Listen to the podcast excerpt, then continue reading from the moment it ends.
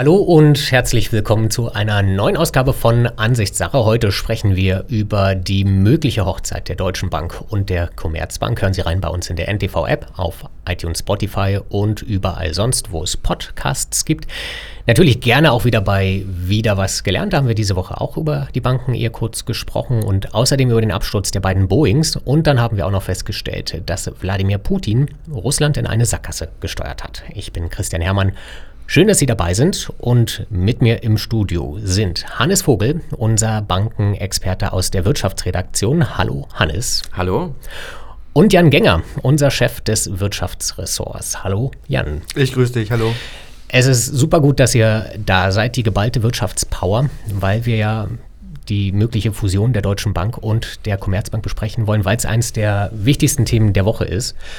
Mein Problem dabei ist immer, ich kenne mich auf dem Bankenmarkt nicht so richtig gut aus. Also vielen Dank, dass ihr da seid für eure Unterstützung, dass wir die Lager einmal für Laien wie mich und vermutlich auch viele andere da draußen, die ein paar Fragezeichen über dem Kopf haben, wenn das Thema erwähnt wird, mal so ein bisschen runterbrechen können. Wie gesagt, ich kenne mich nicht so gut aus. Was ich aber weiß, was ich kann, ist googeln und Überschriften mit Copy und Paste rauskopieren und wieder einfügen. Das habe ich mal hier gemacht. Eine kleine Zusammenstellung der Überschriften nur von ntv.de von uns. Die erste, bei Bankenfusion droht Filialsterben. Die zweite, Umfrage, Finanzexperten sagen Nein zur Bankenehe. Die dritte, Commerzbank hat nichts, was die Deutsche Bank braucht. Dann haben wir noch die vierte, auch von einem Finanzexperten. Wir alle rätseln, was das soll. Das ist mein Liebling. Und die fünfte, die ich mal so rauskopiert und eingefügt habe, war, ich hoffe, dass die Fusion von Commerzbank und Deutscher Bank abgeblasen wird. so, das waren so Finanz- und Börsenexperten, die wir auch auf dem Frankfurter Börsenparkett mal so dazu befragt haben. Ich bin ein Laie auf dem Bankenmarkt, aber wenn ich diese Überschriften höre, dann erkenne auch ich, das ist so ein bisschen eine Fusion, die eigentlich keiner mag und die keiner will. Und dann ist so eine Frage, die ich mir stelle, warum machen wir das eigentlich? Warum diskutieren die darüber? Was wissen die Deutsche Bank und die Commerzbank, was wir nicht wissen? Ich weiß nicht, Hannes, ob du da einmal so eine kurze Einleitung geben kannst, warum das Thema auf einmal zur Debatte steht.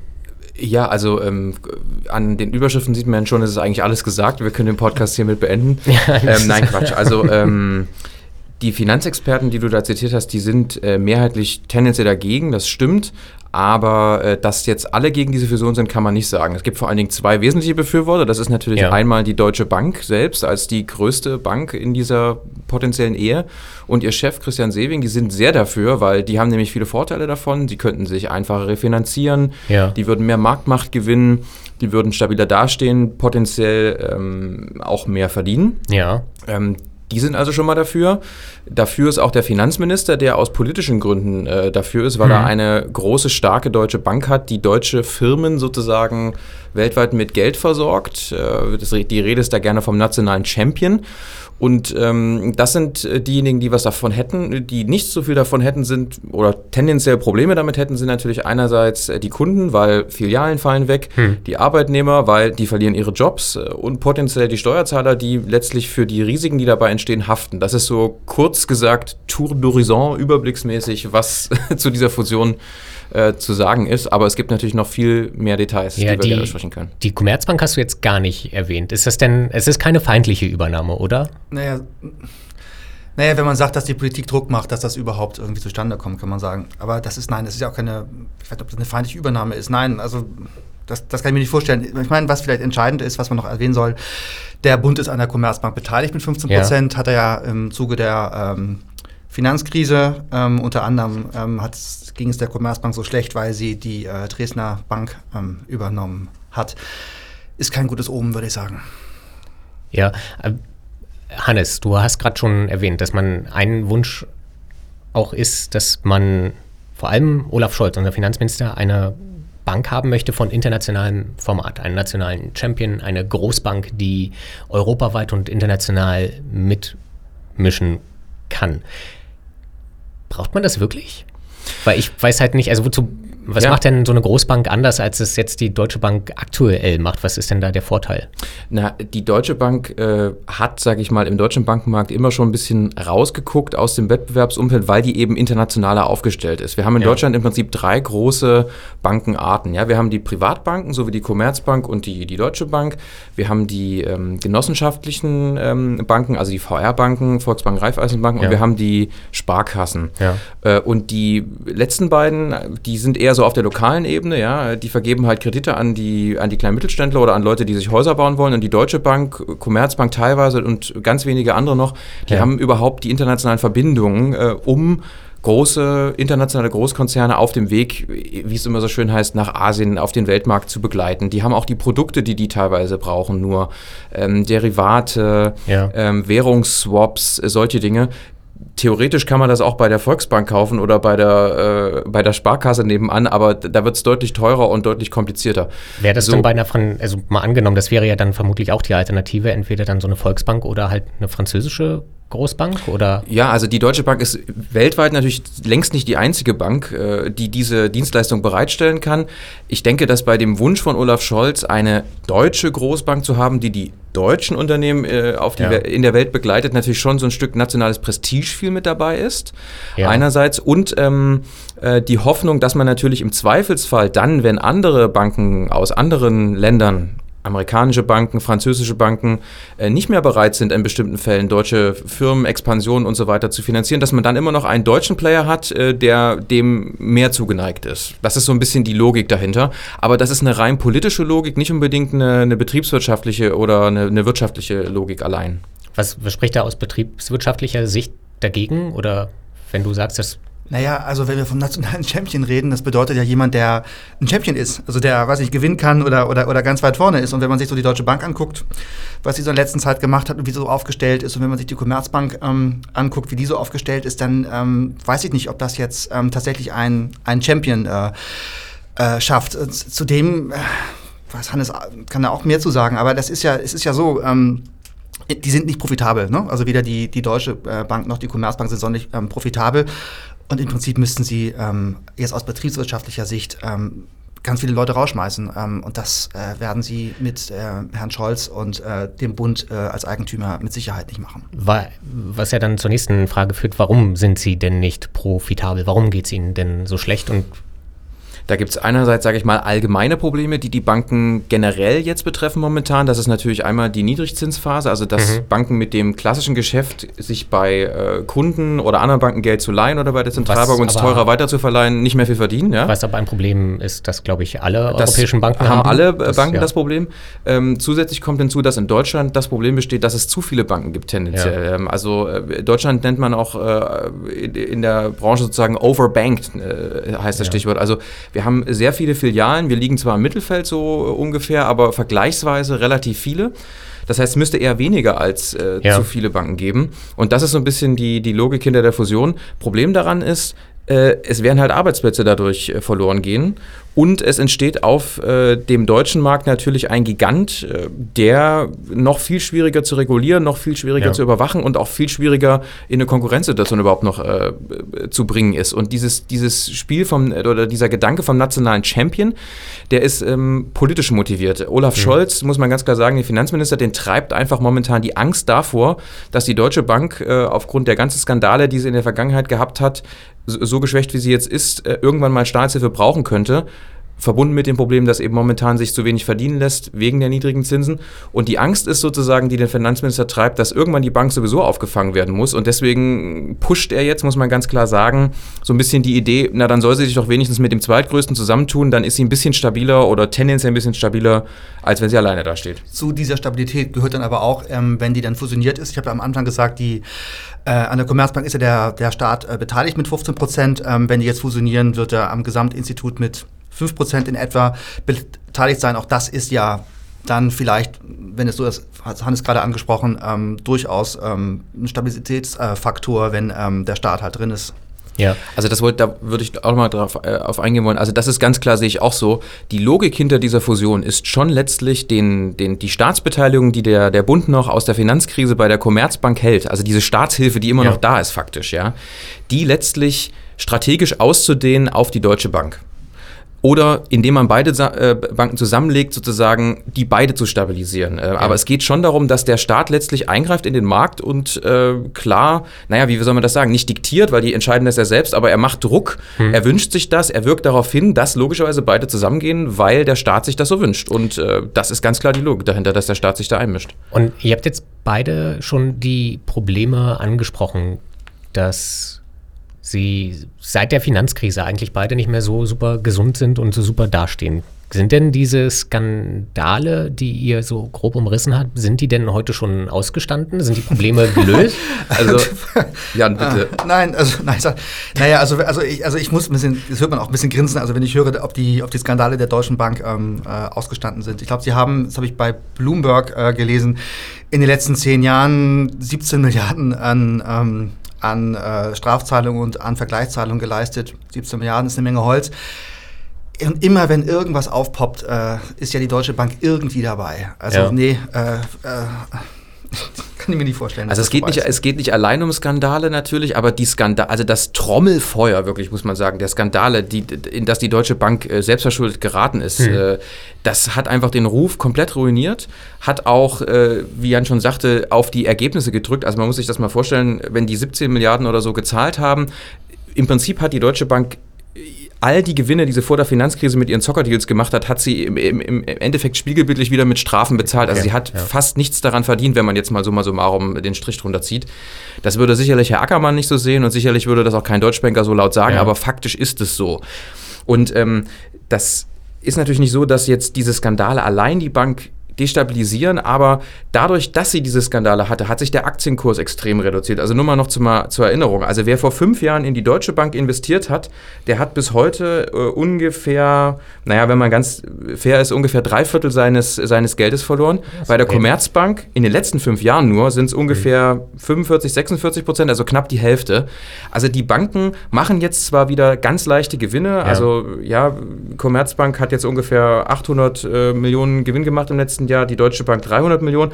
Aber davor haben die so viele Verluste gemacht. Die Deutsche Bank hat drei Jahre hintereinander Milliardenverluste abgeliefert, dass die so schlecht dastehen und dass die Angst so groß ist, dass wenn jetzt eine Konjunkturkrise ja. kommt, wenn jetzt die Zinsen noch lange niedrig sind, dass sie nicht mehr alleine ähm, sich tragen können. Und ja. deswegen versucht man jetzt, wenn ich das mal etwas flapsig sagen darf, zwei Kranke irgendwie zu verheiraten, damit sie sich, ja, minus, sich wieder gesund machen. Minus so. plus Minus ergibt Plus. So. Ja, ne, Ganz so einfach ist es nicht und es ist sicherlich auch. Äh, Aber alles, ist die Denke dahinter? Ja, okay. also auch an alle Zuhörer vielleicht aus der Finanzbranche. Das ist sicherlich viel, sehr unfair gegenüber den Leuten, die dort arbeiten und die ihr Bestes tun, klar, und ja. die auch nicht in diese Skandale persönlich verwickelt sind. Aber faktisch ist es so, die, denen geht es nicht gut und man versucht sie mit politischem Druck jetzt zu einer Hochzeit zu zwingen. Ähm, oder die Hochzeit in Gang zu bringen, die, äh, die, die, für die beiden Institute vielleicht kurzfristig gut ist, aber die Risiken, die daraus langfristig erwachsen für die, für die Steuerzahler, für die Gesellschaft, für die Kunden, sind sehr groß. Und wenn wir, zumindest ich kenne ja noch mindestens einen Fall, der ja, wo die Untersuchungen ja gerade erst angefangen haben, nämlich die Kredite der Deutschen Bank für Donald Trump, für den US-Präsidenten. Richtig. Wo ja auch dann, man weiß ja nicht, was dabei rauskommt. Man kann sich schwer vorstellen, dass dort alles mit legalen Mitteln abgelaufen ist, glaube ich, wenn man sich mal die Situation einfach ganz objektiv betrachtet. Und das Problem wäre ja dann auch, dann, ihr habt gesagt, die Bundesregierung wäre dann auch an der Deutschen Bank beteiligt, der, ich also weiß nicht, ob es der Großaktionär wäre, aber es kann ja dann auch sein, wenn ich das richtig verstehe, dass die Bundesregierung dann auch dafür mit Steuermitteln einstehen muss? In, in, indirekt würde ich sagen, weil wenn du Aktionär bist, zahlst du immer für alles, was die Firma zahlen muss, quasi mit. Ähm, die, die Regierung würde insofern mitzahlen, wenn es da eine Kapitalerhöhung gäbe, wenn sie Geld nachschießen müsste. Unmittelbar ja. zahlt die Bank natürlich die Strafen, ja. Aber, ähm, aber die Angst ist eben wirklich, dass man sozusagen mit dieser Staatsbeteiligung der Koba noch mehr Risiken dem Staat direkt auflädt. Man darf ja nicht mhm. vergessen, mhm. ja, selbst die, alleine die, die äh, Staatshilfe für die Commerzbank war ja schon ein gigantisches Verlustgeschäft für den Steuerzahler. Ja. Also der Staat hat 18 Milliarden da rein investiert, erhält heute noch etwa 15 äh, Prozent der Anteile, für die er mal 5 Milliarden Euro bezahlt hat und die sind nur noch höchstens ein Viertel davon wert. Also der, selbst ohne diese Fusion müsste sich der Kurs, Kurs der Commerzbank vielleicht verdrei- oder vervierfachen, damit der Steuerzahler damit plus minus null rausgeht. Ja. Und wenn man jetzt noch auf dieses auf diese, also wirklich furchtbare äh, Bilanz, wenn man so will, noch diese Fusion draufsattelt, dann kann man sagen, äh, das wird auf jeden Fall für den Steuerzahler ein Verlustgeschäft. Wichtiger noch als die unmittelbaren finanziellen Auswirkungen sind aber die potenziellen Risiken, weil die Bank, die Deutsche Bank ist jetzt schon zu groß, um zu scheitern. Wenn man sich ja. das mal anguckt, die hat eine, man nennt das Bilanzsumme, also die Summe aller Vermögenswerte, die der Deutschen Bank gehören, liegt jetzt bei 1,6 Billionen äh, Euro. Ja, das ist ungefähr die Hälfte des deutschen Bruttoinlandsprodukts. Das sind dann 1600 Milliarden. Milliarden. Wenn die okay. Commerzbank dazukommt, liegt es ungefähr bei 2 Billionen Euro. Das heißt, man kann ganz einfach sagen, geht die Deutsche Bank pleite oder auch die Deutsche Commerzbank, wie auch immer sie dann vielleicht mal heißt, ja. pleite, ist Deutschland am Ende. So einfach muss man das sagen.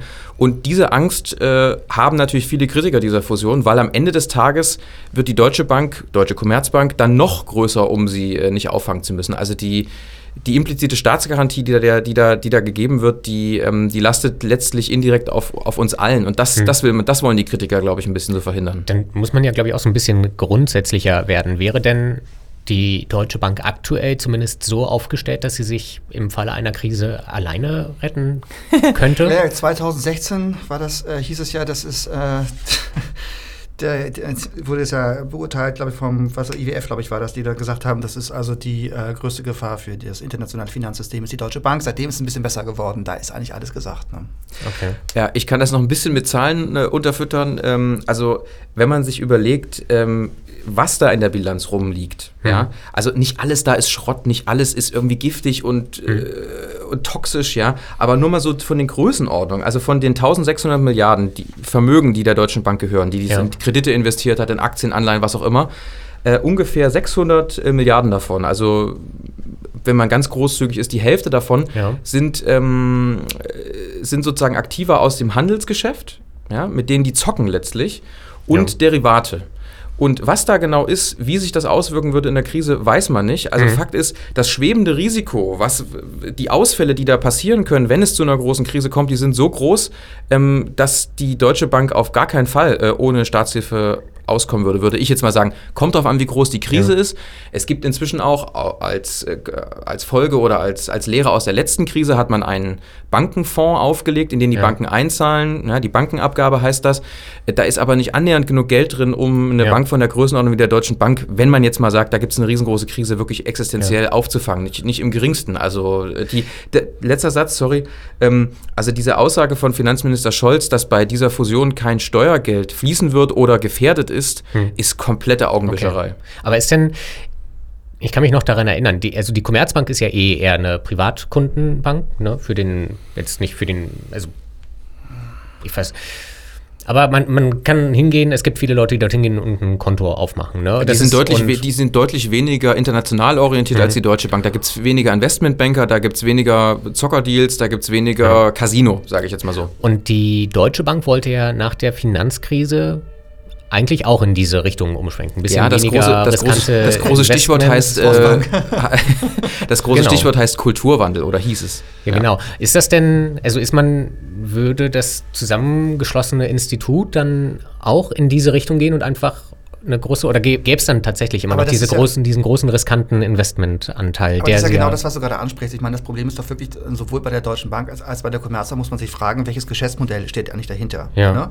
Also, also die Schweizer beispielsweise haben sich ja nach der Finanzkriege auf ihre, ja, sagen wir mal, Stärke ähm, besonnen und, und, und sind jetzt in der Vermögensverwaltung äh, ganz weit vorne. Die Amerikaner sind im Investmentbanking ziemlich weit vorne, haben aber, was vielleicht nicht jeder weiß, dann trotzdem auch so ihr, ihr Privatkundengeschäft mhm. ähm, gestärkt. Ne? Das bringt ja auch was. Ne? Du hast ja die, Ein, hast ja die Anlagen, die Einlagen von, von Sparern, hast du, hast du also billig Geld, das du halt weiter verleihen kannst. Sogar JP Morgan und sowas, auch, auch Goldman Sachs hat jetzt plötzlich wieder normale Leute. Und bei der Deutschen Bank, bei der Commerzbank, da ist die Antwort noch nicht äh, getroffen worden. Und das ist mir auch wichtig zu sagen, das ist jetzt nicht, dass ich mich jetzt hier hinstelle oder hinsetze und sage, das ist, das ist nicht da. Da muss man sich nur den Aktienkurs der Deutschen Bank angucken, den Hannes gerade angesprochen hat. Der ist halt mhm. runtergegangen und, und, und der Commerzbank ist auch runtergegangen. Da fehlt die Fantasie, heißt mhm. es dann im Markt, dass daraus irgendwas werden kann. Also das denken nicht nur ich, äh, das denken und eben Leute. So viel weiß ich auch an der Aktie, äh, an der Börse, Verzeihung, wird die Zukunft gehandelt. Die wird gehandelt. Und ich meine, wenn wir von dem Market ähm, wenn wir uns jetzt einfach das, ähm, die Bilanzsumme angucken, wenn die beiden also die, die Deutsche Bank, wenn die jetzt mit der Commerzbank zusammen zusammengehen würde, würden die laut Bilanzsumme, ähm, glaube ich, das drittgrößte Institut in, in, in, in Europa. Ähm, Zweit- oder drittgrößte. Das drittgrößte, ja gut, kann man sagen. Also die, erstmal ist die, die, also nach, den, nach der HSBC in, in, in Großbritannien und der, und der BNB Paribas in, in Frankreich, wenn wir gucken, Eurozone oder, oder Europa. Also wäre das drittgrößte Institut, Marktkapitalisierung das 16. größte.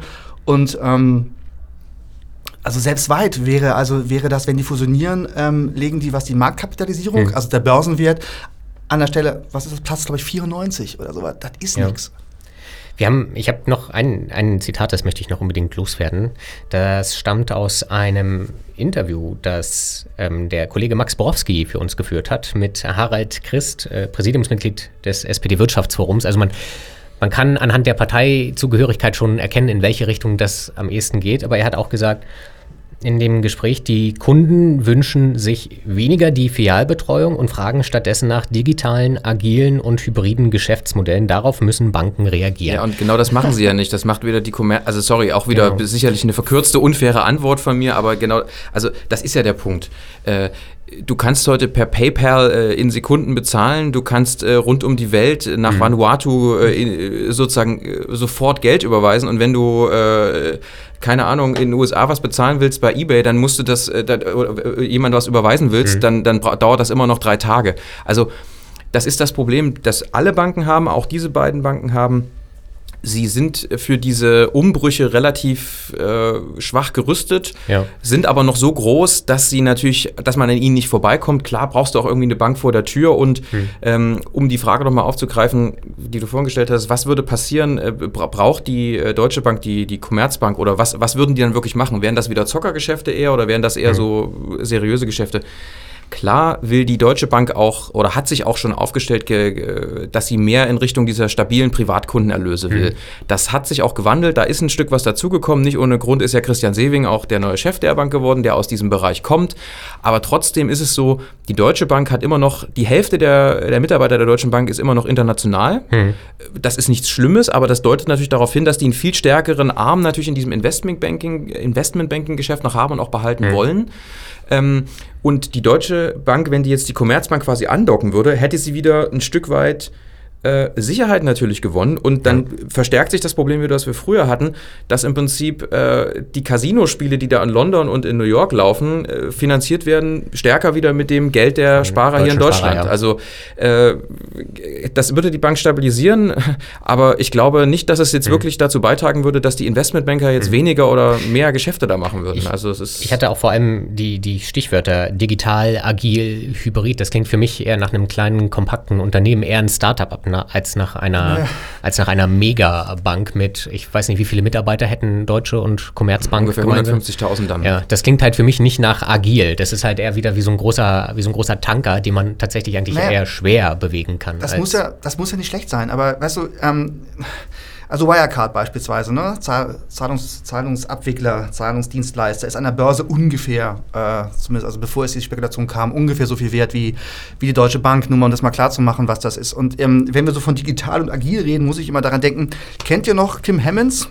Nein. Kim Hammonds war mal IT-Vorstand, ja, genau. äh, war mal IT-Vorstand äh, bei der Deutschen Bank, ähm, okay. war eine Vertraute in Anführungszeichen von dem, von dem äh, John Crine, dem, dem Chef, der ja dann nach äh, drei nicht so ganz erfolgreichen Jahren gehen musste. Und sie hat also von einer lausigen IT gesprochen, wird zumindest gesagt. Und ähm, das schönste Zitat von ihr ist, und sie musste dann ja auch gehen, ist, Sie hat bei vielen Unternehmen gearbeitet und sie hat gesagt, die Deutsche Bank sei das dysfunktionalste Unternehmen, für das sie jemals gearbeitet habe. Nachdem sie das gesagt hatte, musste sie dann auch äh, ja. kurz darauf gehen.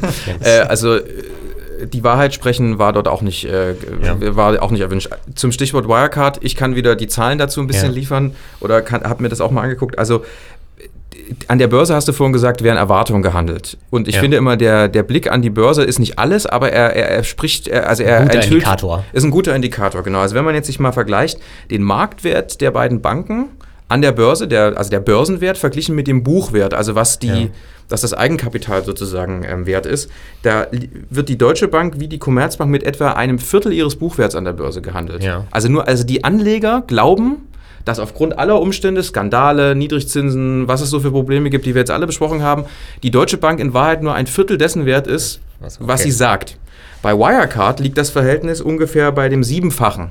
Also die, wird, die werden mit einem Aufschlag gehandelt. Also mit dem Siebenfachen, obwohl sie nur 20 Jahre alt sind und obwohl sie äh, ja. nicht annähernd dieselbe Größe haben, also äh, von, von, den, von den Finanzanlagen. Aber nur mal um was zu ergänzen, wir haben jetzt auch viel über den, über den, über den, ähm, über den Börsenkurs gesprochen. Und ich glaube, das kann auch ein Grund sein, eigentlich für die, ähm, Fusion beziehungsweise warum das Finanzministerium, Bundesregierung diese Fusion so möchte. Die Deutsche Bank ist eigentlich an der Börse nicht viel wert, haben wir gesagt, und die Commerzbank auch nicht. Das heißt, ähm, wenn sie jetzt beispielsweise mit einer französischen oder schweizerischen Bank äh, zusammengehen würde, wäre das keine Fusion unter, ja. untergleichen. Und ähm, ich halte es zumindest für denkbar, dass also die, dass die Fusion zwischen der Commerzbank und der Deutschen Bank stattfinden kann, damit dann, wenn dann mit einer französischen oder einer, oder einer Schweizer Bank zusammengegangen wird, dass das zumindest eine Fusion untergleichen ist und keine Übernahme. Ja. Also vorher schon so ein bisschen äh, Masse schaffen, damit ja. man dann gegenüber anderen potenziellen Übernahmekandidaten oder die einen übernehmen wollen, mhm. besser dasteht sozusagen. Wär, wäre das dann auch, weil wir leider schon zum Ende kommen müssen, so ein bisschen euer Fazit, dass das nur die Vorstufe der nächsten Fusion wäre, wenn Deutsche Bank und Commerzbank tatsächlich zusammengehen?